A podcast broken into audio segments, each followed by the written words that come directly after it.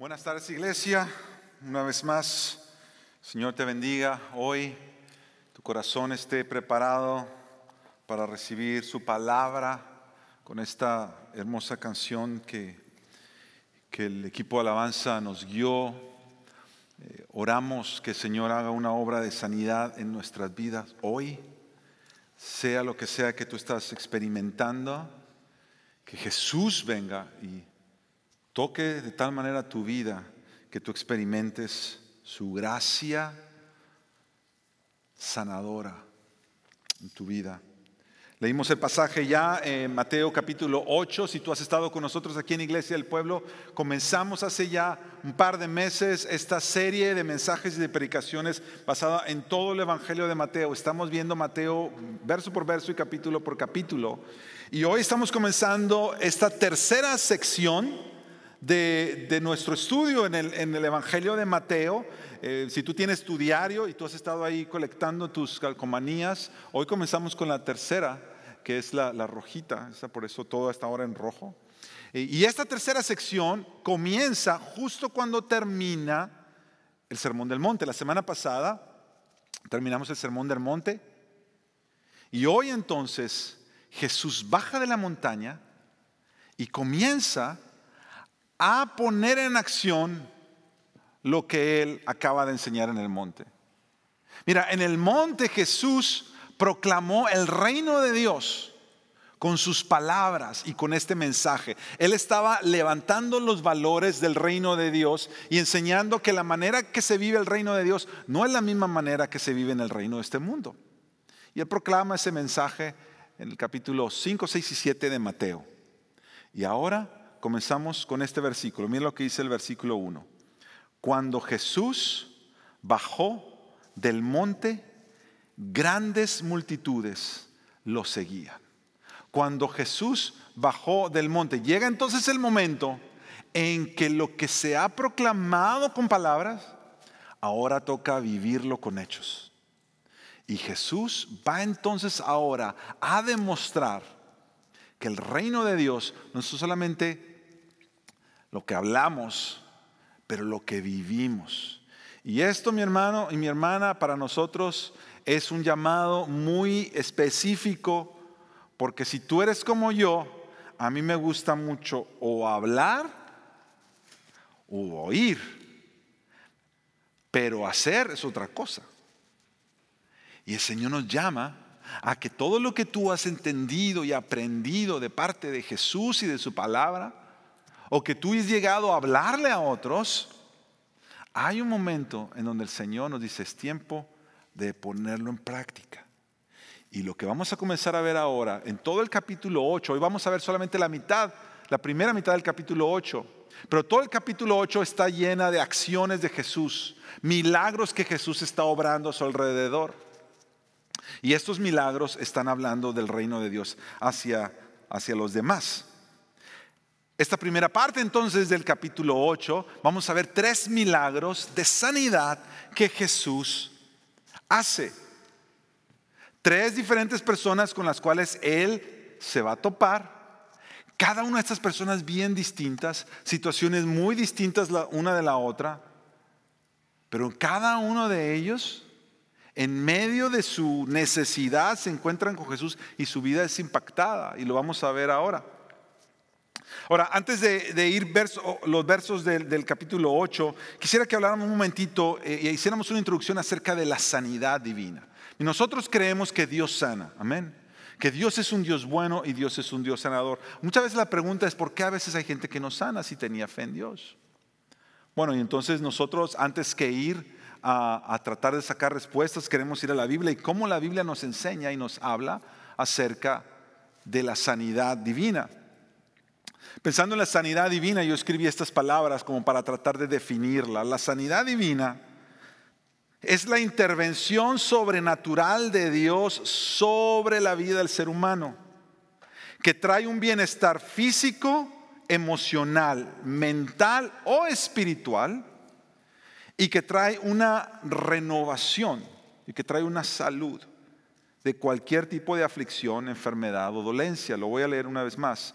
La sanidad divina es la intervención sobrenatural de Dios sobre la vida del ser humano y esta intervención trae un bienestar ya sea físico, puede ser físico o emocional o mental, sobre todo espiritual, y trae una renovación en la vida de la persona ante cualquier tipo de aflicción, enfermedad o dolencia.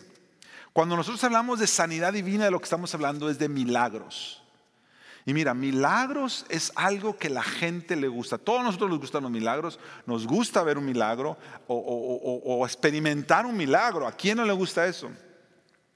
El problema es que nuestro corazón muchas veces toma los milagros y, y empieza a distorsionar el porqué de los milagros.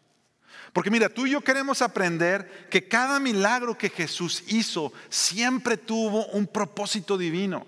Es decir, Jesús nunca hizo nada por ahí se va. No hizo nada por accidente.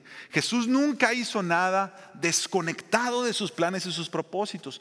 Todo lo que Jesús hacía, todo lo que Jesús decía y ahora lo que va a hacer está conectado con los propósitos que Dios tenía para la humanidad y que está la humanidad aprendiendo de esos propósitos a través de la persona de Jesús. Entonces, siempre que Jesús hacía un milagro, había un propósito detrás de ese milagro. El pastor Tim Keller en su libro de la razón de Dios habla de los milagros y nos escribe esto. Dice, nosotros, la gente moderna, pensamos en los milagros como la suspensión del orden natural. Es decir, como que las cosas son naturales y viene algo, se suspende y viene algo sobrenatural. Pero Jesús quería que fuera en realidad la restauración del orden natural. La Biblia nos dice que Dios no hizo al mundo originalmente para que el mundo tuviera enfermedad o hambre o muerte en él. Entonces, cuando Jesús viene a redimirlo, viene a redimir lo que está mal y a sanar al mundo que está roto. Sus milagros no son solo pruebas de que Él tiene poder, sino que sus milagros también, escucha esto iglesia, son anticipos maravillosos de lo que va a hacer Dios con ese poder. Los milagros de Jesús no solo son un desafío a nuestras mentes, sino son una promesa a nuestros corazones de que el mundo que todos anhelamos está por llegar. Es lo que el pastor Keller dice, que los milagros no es que las cosas están mal y de pronto las hacen bien. Lo que están haciendo los milagros es que están restaurando las cosas a como debieron haber sido desde el principio. Que Dios creó todo con un propósito, con salud, con vida, con reproducción. Vino el pecado y el pecado la desobediencia del hombre es la que introduce enfermedades, conjunto con la desobediencia introduce enfermedades, introduce aflicciones, introduce dolores. Es nuestra desobediencia ante Dios en la que empezamos a, traer como consecuencias todas estas dolencias al mundo. Y cuando Jesús viene a hacer un milagro, lo que está haciendo es restaurarnos a como Dios quiso que fuera todo desde el principio y a también apuntarnos a cómo un día van a ser todas las cosas. La mejor manera que yo puedo entender esto es pensando en cuando uno va a Costco. Yo no sé si tú eres los que les gusta ir a Costco o no te gusta ir a Costco. Pero si tú eres lo que les gusta ir a Costco el viernes o el sábado, como al mediodía, cuando llenan los estantes de, en inglés se llama free samples, y cuando ponen los free samples, tú sabes que son los free samples, ¿verdad? Es un, es un, un empleado una empleada pone su mesita y va a tener probaditas de cualquier producto que estén vendiendo. Y si a ti te toca estar cuando están los buenos, mira, a mí no me importa si me gusta eso o no me gusta, nomás porque es gratis yo voy. Yo voy y me paro ahí hago fila a ver qué están, qué están dando. No sé, pero es gratis, vamos a ver. Y entonces tú te paras y te dan esa probada de lo que sea que se está dando y tú la pruebas. Pero eso te lo están dando no para que sea una experiencia aislada de todo lo demás. Es decir, el propósito de, esa probadita no es que tú vayas y vamos a suponer, vamos a suponer que, están, ah, no sé, eh, ofreciendo una jalea de fresa nueva y si a ti te gusta la jalea de fresa, te paras ahí y entonces, pues porque te la dan siempre con algo, ¿verdad? Un pan quizá tostadito y le ponen la jalea o de naranja o de uva, la que te guste, y los que no han comido todavía ya les empezó a dar hambre, y le ponen ahí la jalea y entonces tú agarras y lo pruebas y, y hasta preguntas si puedes agarrar otro, y si son buenas personas te van a decir, te voy a agarrar otro, agarras otro, y siempre uno como que dice, oh, está rico, voy a ver si compramos aunque por dentro no tengan ninguna intención de comprar, siempre dicen, vamos a ver si compramos. Porque la idea no es que esa experiencia sea aislada. La idea es que esa experiencia te lleve a qué? A otra experiencia. Y la otra experiencia es que tú vayas y digas, yo quiero la caja, o dos cajas, o si estás en Costco, seis cajas, doce cajas. Vamos a llenar ahí la alacena con esta jalea que me encantó. Esa probada es un anticipo, es la idea. Tan dulce como es, es un anticipo de algo que viene. Tú no estás supuesto a llenarte y a decir, ya, esto es todo lo jale que voy a probar en toda mi vida. Tú anticipas que viene algo. Esos son los milagros. Cada milagro que Jesús hace es un anticipo de gloria. Cada milagro que Jesús está haciendo es un anticipo de resurrección. Cada milagro que Jesús hace es una probadita más de Dios una probadita más de su gracia. Y el, y el, deseo que tú debes de tener al recibir ese milagro no es decir, yo ya estoy completo, yo ya estoy tranquilo, hasta aquí se acabó todo, que es lo que regularmente muchos hacemos, pero lo que tú dices es, quiero más, quiero más. Quiero más de Jesús. Quiero más de Dios. Quiero más del reino de Dios en mi vida que puede traerme esto. Cada milagro está apuntando a este mundo que Jesús está trayendo con su reino.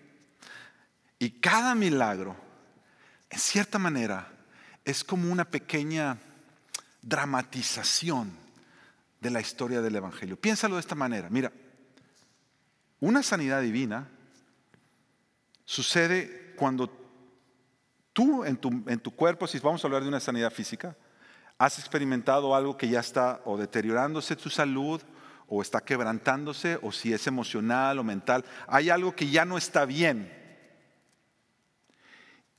Y por ser milagro hay una intervención divina. Y después de esa intervención divina se levanta todo, se mejora todo. Ese es el Evangelio. El mundo sufrimos un deterioro en nuestra relación con Dios. Nos estábamos secando, nos estábamos deteriorando, nos estábamos poniendo más y más enfermos sin Dios. Hay una intervención divina, Dios enviando a su Hijo para venir y entonces transformar. Y el milagro habla de eso que Jesús ha venido ya a hacer y de eso que Jesús viene y eventualmente hará con todo, porque la palabra nos dice que al final Él hará nueva todas las cosas. Toda la creación va a llegar a ser sana por completo. Ahora lo vemos en probaditas, pero la promesa de Jesús es que llegará a suceder en toda la creación. El pastor Warren Worsby decía que cada milagro es como un mini sermón. Y en cada milagro tú puedes ver algo más del corazón de Dios en la manera que Él se está manifestando a la humanidad. Y yo quisiera invitarte entonces a ver ahora los tres milagros que tenemos en la primera parte del capítulo 8 de esa manera, como tres pequeñas historias y cada una de esas historias apuntándonos. Son probadas de Dios y de su dulzura, de su gracia, de su misericordia, de su poder, de su amor. Entonces los vamos a ver en estas tres maneras. Jesús es misericordioso para sanar. Jesús es poderoso para sanar y Jesús es amoroso para sanar. Mira, vamos con la primera. Jesús es misericordioso para sanar. Vamos al versículo 2, como dice ahí. Cuando viene entonces Jesús, baja del monte, dice que se acerca un leproso. Hay que prestar atención a esa palabra, un leproso. Y se postró ante él diciendo, Señor, si quieres, puedes limpiarme. Hay tres cosas que este leproso le está diciendo. Señor, si quieres, puedes limpiarme. Ahora, empecemos a, eh, meditando lo que significa que este hombre fuera leproso. Este hombre, al, tener, el padecer de la lepra, estaba marcado con una enfermedad que traía un estigma junto con ella de, rechazo. Es decir, este hombre no podía moverse libremente en la comunidad porque la gente sabía que era un leproso y, la gente le sacaba la vuelta al leproso. Entonces este hombre, aunque no conocemos su historia, ya sabemos que es una persona que no solamente lleva esta enfermedad en su piel, pero lleva también mucho rechazo en su vida. Y en un momento más vamos a hablar un poco más de eso. Pero entonces este leproso viene y se acerca a Jesús y le dice, Señor. Y al decirle Señor, él está reconociendo que Jesús tiene una autoridad que él no tiene. Que Jesús ha venido con una autoridad, una autoridad de Dios para traer un mensaje de Dios. Y le dice esto, Señor, si quieres, puedes limpiarme. Y para mí me hace, me hace tan interesante cómo las palabras de Él es si quieres. Porque si Él está diciendo Señor, casi, casi implícitamente en el decirle Señor, Él está diciendo yo sé que tú puedes. Pero la petición no es si puedes limpiarme, la petición es si tú quieres limpiarme. Mira lo que dice el próximo versículo, verso 3.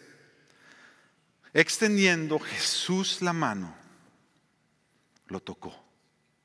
Y esto es de suma importancia. Extendiendo Jesús la mano, lo tocó. Mateo quiere que quede bien claro que Jesús no lo toca porque por accidente, porque chocan el uno con el otro, que Jesús intencionalmente de su propio deseo y voluntad, extiende su mano para tocarlo. Jesús extiende su mano, lo toca y aparte de tocarlo le dice, quiero, como respuesta a su petición, si quieres. Y Jesús dice, quiero, sé limpio.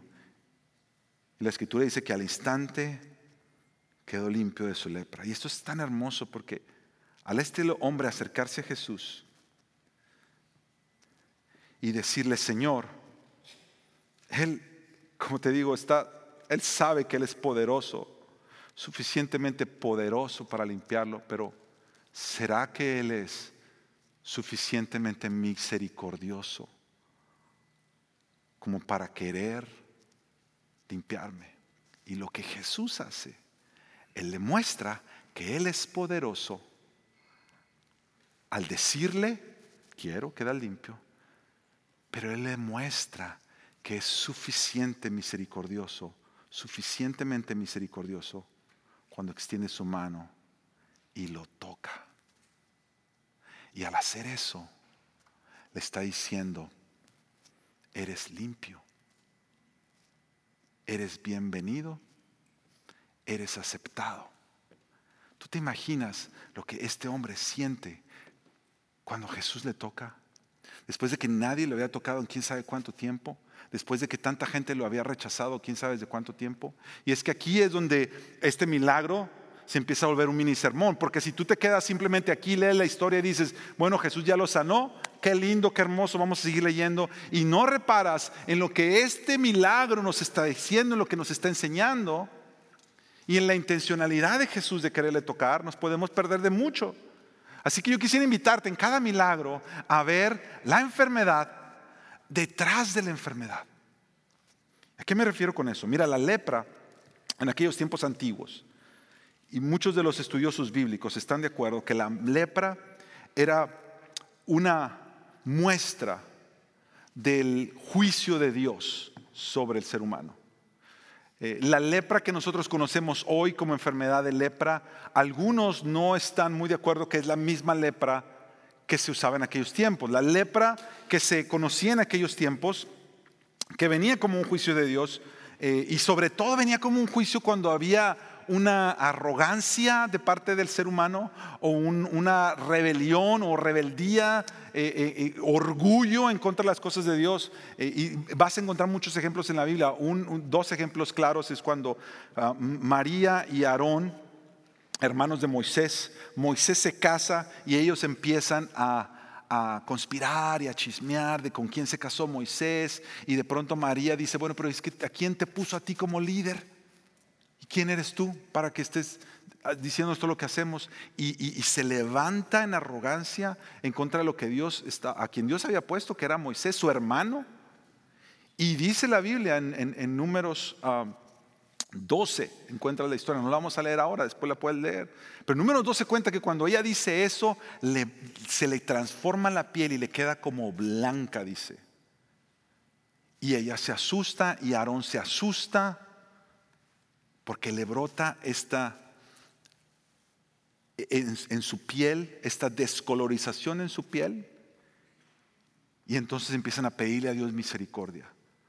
Y el Señor le, le, devuelve la salud. En otra ocasión, en Segunda de Crónicas 26, este rey Usías, después de tener cierta victoria, viene y se mete al templo. Él estaba tan contento de todo lo que se había pasado que se mete al templo como si nada y él dice, yo aquí voy a ofrecer unos sacrificios de incienso a Dios y los sacerdotes lo paran porque le dice, espérate rey, tú sabes que tú no puedes hacer esto, los sacerdotes lo tienen que hacer por ti, así lo dijo Dios. Y el rey dijo, no, a mí no me importa. Y se metió él, agarró los utensilios que eran de Dios. Y cuando está en el templo, según él ofreciendo un sacrificio a Dios, le brota lepra en la frente por esta desfachatez, esta usurpación de decir, ¿por qué nada más usted? Yo también, se pone él con esta rebeldía y arrogancia y le sale esta lepra. Y entonces hay varios relatos en la escritura donde vemos que siempre que salía esta descolorización en la piel, esta lepra, era por causa de la desobediencia del hombre. Ahora, la lepra que conocemos hoy en día, las que, la que tú puedes ir a cualquier eh, eh, eh, libro de medicina y leer qué trata la lepra, es la lepra hoy en día es esta bacteria en la piel, en el sistema nervioso. Ataca el sistema nervioso y lo que hace la lepra hoy en día es eh, ataca el sistema nervioso de tal manera que tú ya no sientes, pierdes sensibilidad en, tu piel. Y yo estaba leyendo que gente que padece de lepra hoy ah, pueden tomar una olla hirviendo y no sienten nada. Y no sienten porque han perdido completo sentido en sus sistemas nerviosos. Y mira, entonces cualquiera de las dos definiciones que tú tomes de la lepra, como se conocía la lepra antigua, que es esta, esta descolorización de la piel, o algunas veces pensaban estas ronchas que se salían en la piel, que eran muy visibles, o si tomas como los médicos hoy denominan la lepra, que es esta falta de, de, de sentir en tu sistema nervioso, los dos son ejemplos e imágenes muy claras de lo que hace el pecado. Por eso Dios usa la lepra como un símbolo de pecado tantas veces. Porque cuando tú estás en pecado, tarde o temprano se va a notar y todo mundo lo va a ver. No en tu, no en tu piel, pero en tus acciones. Y eso de, aquel, de la misma manera que la gente que, que, padecía la lepra en aquellos tiempos, que era vergonzoso para ellos el que los vieran, cuando tú conscientes de seguir pecando, ese pecado te lleva a padecer vergüenza delante de los demás. Ahora, si tú ves la otra imagen de que la lepra es que te deja insensible, es igual. Lo que hace el pecado en tu vida y en mi vida es desensibiliza tu alma y tu corazón.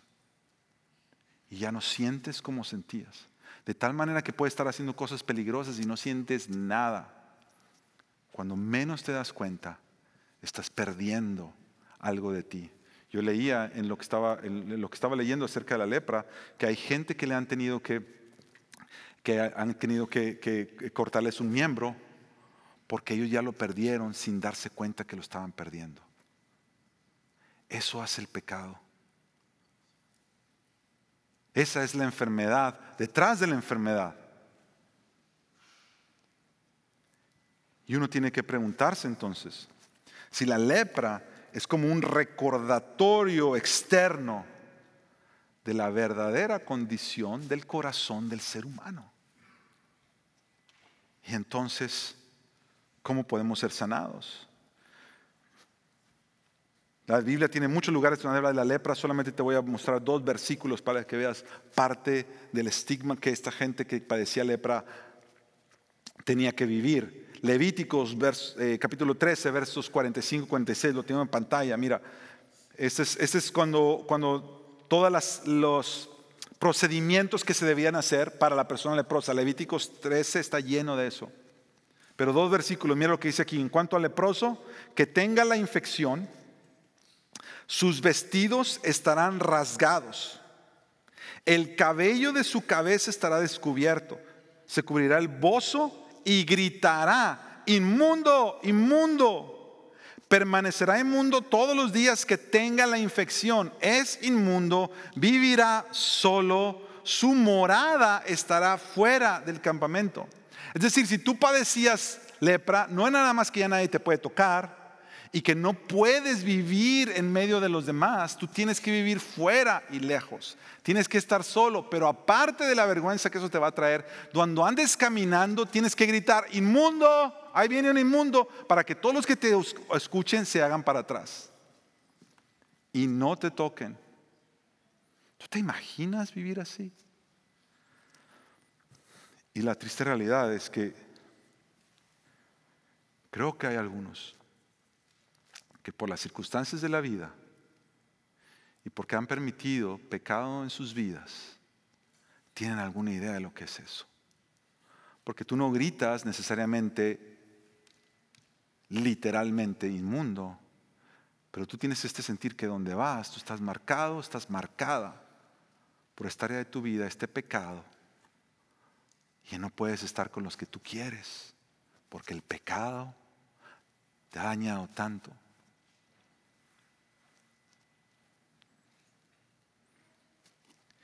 Y de la misma manera que yo quiero que veas la enfermedad detrás de la enfermedad, quiero que también veas la sanidad detrás de la sanidad.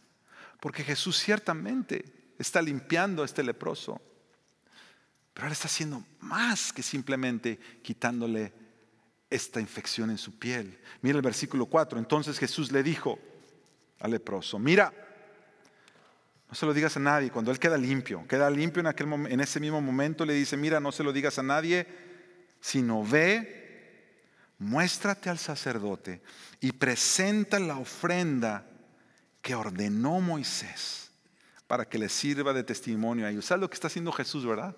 Lo puedes ver ya. Jesús no solamente lo está tocando y le está diciendo, quiero, te toco, te acepto, te abrazo. Él está diciendo ahora, ve, reintégrate a la comunidad que no te ha dejado vivir con ellos.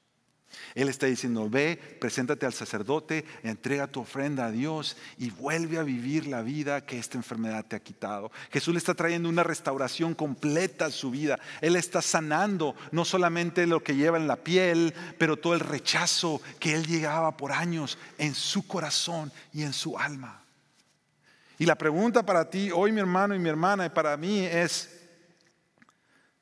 Estoy yo experimentando. He sido tocado por Jesús de tal manera que Él me ha hecho limpio y que Él me ha hecho limpia. Quizá hay algunos aquí hoy que ven esta historia del leproso y dicen, bueno, a mí no, yo nunca, gracias a Dios, nunca he tenido nada de eso, pero ¿y en mi corazón? He experimentado yo el toque de Jesús en mi alma. Y que de la misma manera como Él toma a este hombre y de ser un hombre impuro lo convierte en un hombre ahora limpio, de ser un leproso lo convierte ahora en un adorador, cuando le dice ve y preséntate para que adores, de ser un rechazado, ahora lo convierte en un aceptado. Esa es la sanidad que Jesús quiere traer a tu vida y a mi vida. Porque Él es misericordioso para sanar.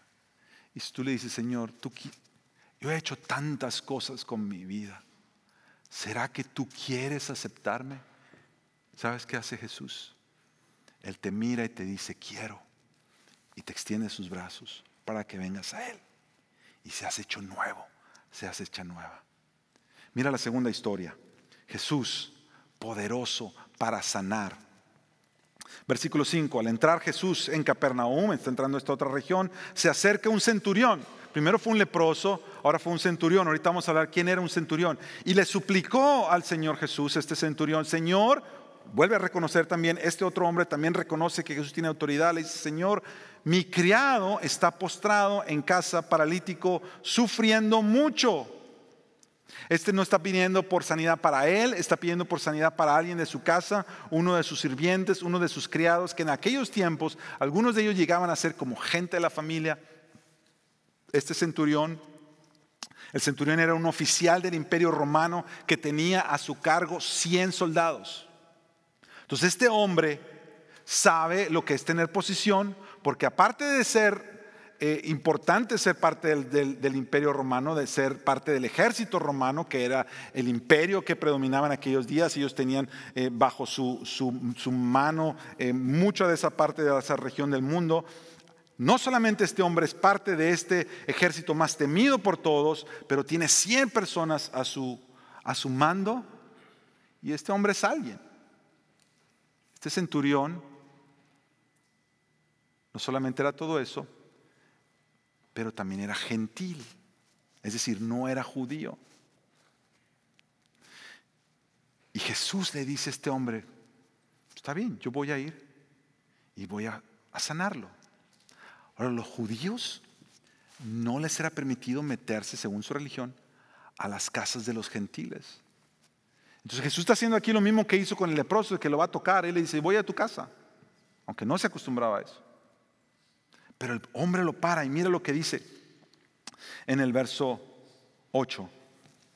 Pero el centurión respondió, Señor, una vez más le llama Señor, yo no soy digno de que tú entres bajo mi techo, yo no te quiero meter en problemas, Señor. Y mira lo que le dice, solamente di la palabra, solamente di el comando, solamente, Señor, da la orden, y mi criado quedará sano. Y le dice esto, porque yo también soy hombre bajo autoridad. Y con soldados a mis órdenes. Yo le digo a este ve y va y al otro ven y viene y a mi siervo hace esto y lo hace. Y mira lo interesante que él no solamente le dice, yo soy un hombre que tengo mucha autoridad, pero le dice, yo soy un hombre que estoy bajo autoridad. Porque para él tener autoridad necesitaba estar bajo autoridad de otros que estaban junto con él en el ejército. Y este hombre entiende cómo se maneja eso. Y él está reconociendo con sus palabras que Jesús tiene una autoridad que él no tiene. Di la palabra, solamente di la palabra. Porque yo soy alguien que contiendo lo que es la autoridad. Y de la misma manera que, que uno tiene que ver la enfermedad detrás de la enfermedad, la sanidad detrás de la sanidad, tú tienes que preguntarte qué es lo que está sucediendo en la vida de este hombre, que no está pidiendo sanidad para él mismo, está pidiendo sanidad para alguien que de los suyos, de su familia, de su casa.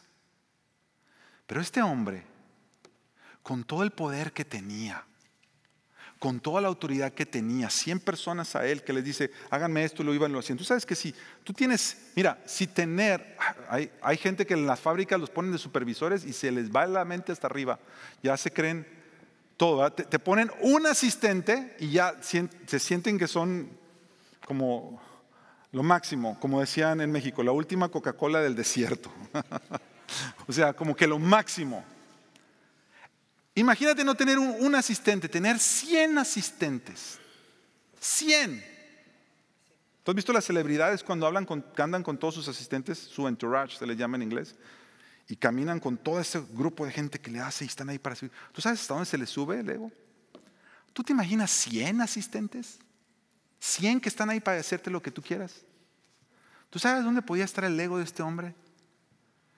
Pues sabes yo qué creo que le pasó a este hombre que Él se da cuenta que por más autoridad que tengas, por más poder que tengas, va a, va a llegar una hora en la vida y va a llegar una circunstancia donde te va a recordar que ante esa circunstancia eres impotente.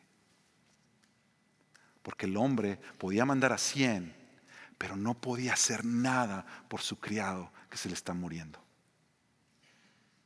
Y hay muchos, y hay muchas que han probado lo que se siente tener todo esto bajo tu control, en el trabajo, en la casa, en la oficina, en la escuela, en donde sea, la gente te sigue, tú tienes ya cierta reputación, todo el mundo te respeta, todo el mundo te sigue, todo el mundo hace lo que tú quisieras que hagan.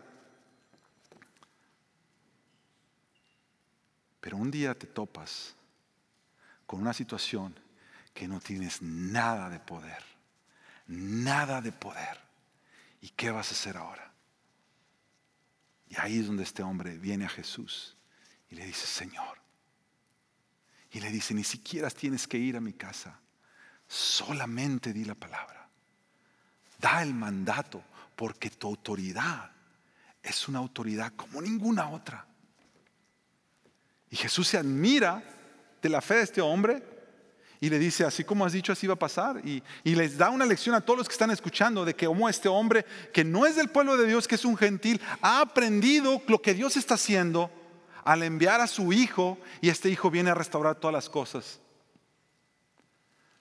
Pero tú sabes que algo que me, me impresiona de esto es que este hombre, al reconocer sus límites, lo que está haciendo es, al ver sus límites, que él no es todopoderoso, que Él es impotente en estas áreas de la vida, en este problema que Él tiene.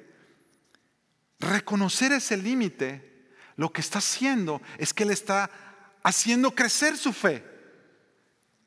Lo que nosotros nos hemos creído el cuento es al revés. Este mundo lo que está diciéndote es, mira, cada vez más ese, ese mensaje está por todos lados. Tú todo puedes, no tienes límites, si tú pones tu mente lo vas a hacer, visualiza esto, visualiza el otro y la mejor versión de ti tiene que salir adelante y todos esos mensajes por todos lados. ¿Sabes qué es lo que está pasando?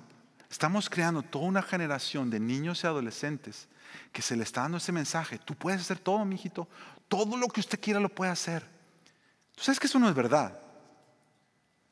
Entonces es que eso no es verdad, que los niños tienen límites, hay cosas que no van a saber hacer. Es como esos niños, eh, esos muchachos que se paraban a cantar en los concursos de cantar y no tenían nada de voz y se paraban ahí pensando que son la mejor voz del mundo.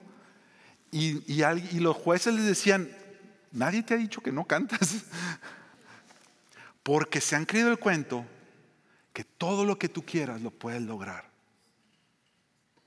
Y claro, el ser humano Dios lo, creó con muchas capacidades y el ser humano puede hacer muchísimo.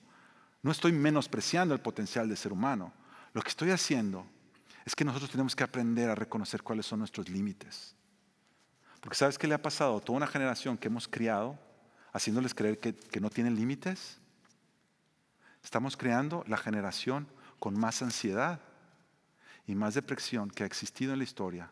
Porque cuando tú te das cuenta que lo que siempre te han dicho que puedes y puedes y puedes, y un día te das cuenta que no puedes, ¿qué haces? ¿Qué haces? Tú mismo te has creído eso. No solamente el mundo nos ha alimentado esa mentira, muchos círculos de la iglesia, muchos círculos de la iglesia cristiana han alimentado eso. Dile a Dios, tú dile a Dios, Él tiene que hacer por ti lo que tú le digas que quieres que haga. Yo no veo eso en este hombre. Yo no veo a un hombre parándosele a Jesús exigiéndole que Jesús haga algo, pero yo he visto a algunos predicadores enseñándole a su gente que le tienes que hablar a Dios como que diciéndole qué es lo que Él tiene que hacer por ti.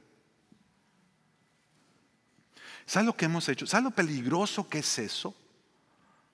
Si cada milagro es un mini sermón y es una pequeña historia del propósito de Dios, nosotros lo que estamos haciendo, estamos revirtiendo completamente esta historia. Porque mira, en esta historia es un hombre con una necesidad que viene ante el maestro, ante el que tiene la autoridad, para pedirle por su siervo que lo sane y que obre un milagro en su siervo. ¿Sabes lo que está haciendo? Lo que, lo que muchos dicen hoy que debemos nosotros hacer, que tú vienes con Dios y lo ves como tu siervo para que venga y te sane esto que tienes aquí, que al final esto se convierte en tu dueño. Lo hemos hecho al revés. Mi carrera, Señor, dale, cámbiamela, bendícela. Y tú no te das cuenta que el que debe ser tu dueño, el creador de tus días, lo estás tratando como si fuera tu siervo para que esto que Él te dio, que debe ser tu siervo, es una herramienta que Dios te dio en tu vida, llámale estudio, llámale educación, llámale familia, llámale ah, eh, recursos, llámale reputación, todo lo que tú tengas aquí que Dios te ha dado que ha sido bueno, cuando tú lo usas a Él como el medio para que Él te bendiga esto, que esto pareciera que es tu fin, ha revertido toda la historia y esto se está volviendo dueño de ti como un ídolo. Y Jesús viene a sanarnos de la enfermedad detrás de la enfermedad. Este hombre viene a pedirle a Jesús, sana a mi criado, sana a mi siervo. Pero junto con eso, él está reconociendo en su corazón, yo no lo puedo todo. Y Jesús es poderoso para sanar a este, a este siervo. Mira, una historia que muestra tan claro esto que a veces nosotros simplemente vamos por, por querer usar a Dios para que nos, nos arregle lo que nosotros queremos, que al final es lo más importante. No nos importa la sanidad detrás de la sanidad, lo que quiero es el milagro ahorita, lo que me hace sentir ahorita esta probadita que me están dando, no me importa el mañana. Esa es, una mentira filosófica que se llama nihilismo y el mundo está lleno de nihilismo ahorita. Es, lo que importa es el presente que yo me sienta bien ahorita y mi placer ahora mismo. Lucas nos cuenta la historia de estos diez leprosos, eran leprosos también. Y estaban juntos, porque no se podían juntar con la comunidad, pero entre ellos mismos se juntaban, vienen con Jesús, se topan con Jesús, Lucas capítulo 17, y le claman y le dicen, Señor Jesús, sánanos, por favor, haznos limpios. Jesús les dice, son sanos, vayan y muy parecido a lo que le dice este otro hombre, vayan y preséntense al sacerdote. Tiempo después se encuentra uno que regresa buscando a Jesús, uno que la Biblia dice que era samaritano. Viene ese hombre, se postra ante Jesús agradecido, a darle gloria y a darle gracias. Y Jesús le hace esta pregunta. Jesús le dice, no fueron diez los que quedaron limpios ¿Y los otros nueve dónde están? No están. No hubo ninguno que regresara a dar gloria a Dios. No hubo ninguno que regresara a dar gloria a Dios. ¿Sabe lo que les pasó a los otros nueve? Los otros recibieron la sanidad en su piel, pero no recibieron la sanidad en su alma y en su corazón. Y al final, ¿de qué te sirve tener la piel limpia, pero seguir con el corazón leproso? Este hombre regresa porque entiende que hay una sanidad mucho más profunda que la sanidad. Que hay un milagro atrás del milagro de simplemente decir ya no tengo lepra. Que Jesús está aquí. Y conocerlo a Él impacta todo en mi vida. Yo quiero vivir ahora para su gloria. Quiero vivir a Él para honrarlo. Y esto nos lleva al último, que es la última historia. Jesús, amoroso para sanar. Mira, en esta Jesús llega, verso 14. Jesús llegó a casa de Pedro. Jesús llega, no lo mandan traer, él llega y vio a la suegra de Pedro. Jesús la vio. En esta situación, la suegra no le pide nada a Jesús, no habla nada. Vio a la suegra de este, de Pedro, que estaba en cama con fiebre, le tocó la mano y la fiebre la dejó y ella se levantó y le servía. Y esos dos versículos se me hacen tan hermosos, porque sabes, yo veo a la iglesia aquí. Si, cada milagro es un mini sermón, ese es un mini sermón que habla la iglesia. Porque ¿quién de nosotros, si tú eres parte de la iglesia, quién de nosotros ni siquiera nos habíamos acercado a Jesús cuando Él ya nos estaba viendo? Y Él estaba llegando a nuestra vida. Y su gracia fue una gracia que llegó aún sin nosotros invitar. Él puso sus ojos con nosotros. Y aún antes que nosotros pudiéramos pedir, Él estaba obrando en nuestras vidas, tocándonos, sanándonos.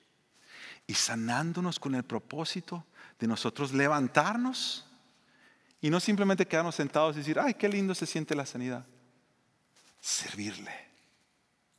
Tú fuiste sanado, tú fuiste restaurado, tú experimentaste la salvación para ahora ser parte de lo que Jesús está haciendo al traer sanidad a todo el mundo. Tú te levantas con una misión para servirle.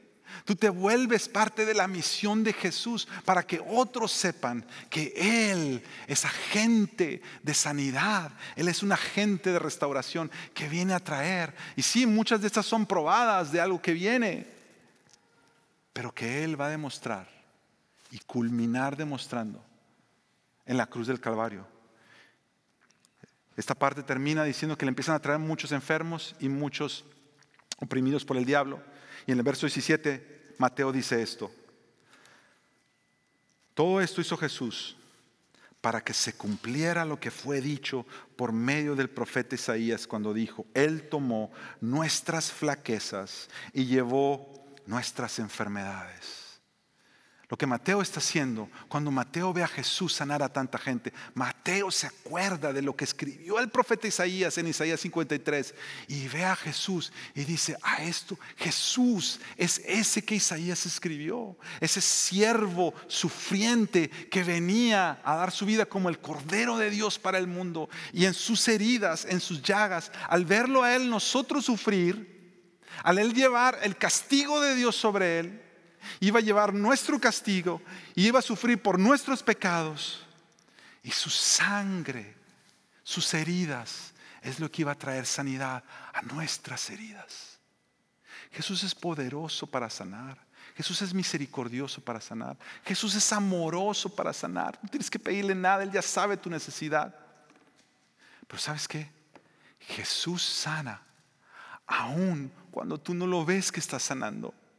Porque si nosotros nos llegamos a desanimar cuando hay una sanidad que quizá no la estamos viendo como nosotros quisiéramos, tenemos que recordar que su sanidad siempre va a apuntar más lejos, que cada milagro cumple un propósito de Dios. Mi invitación para ti hoy, iglesia, es, ven a Jesús. Ven a Jesús. ¿Estás padeciendo quizá una enfermedad física? Él es poderoso, Él es misericordioso espiritualmente, emocionalmente, mentalmente. Ahora, Él va a manifestar su sanidad de la manera que Él entiende. Es la mejor forma que su sanidad y su reino se manifieste en tu vida. Lo que tú quieres hacer es tener un corazón como el del leproso que viene a él humillado, como el del centurión que reconoce que Él tiene todo el poder. Y como el de esta mujer, que nomás recibe, pero cuando es tocada por Él, se levanta para servirle y ser parte de la extensión de su reino en esta tierra. Vamos a orar. Señor Jesús, nosotros venimos a ti reconociendo que tú eres el Señor. Perdónanos, Señor, cuando nosotros hemos querido simplemente usarte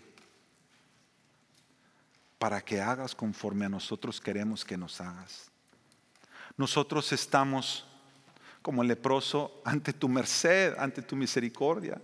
Estamos como el centurión ante tu autoridad y bajo tu autoridad. Y estamos como esta mujer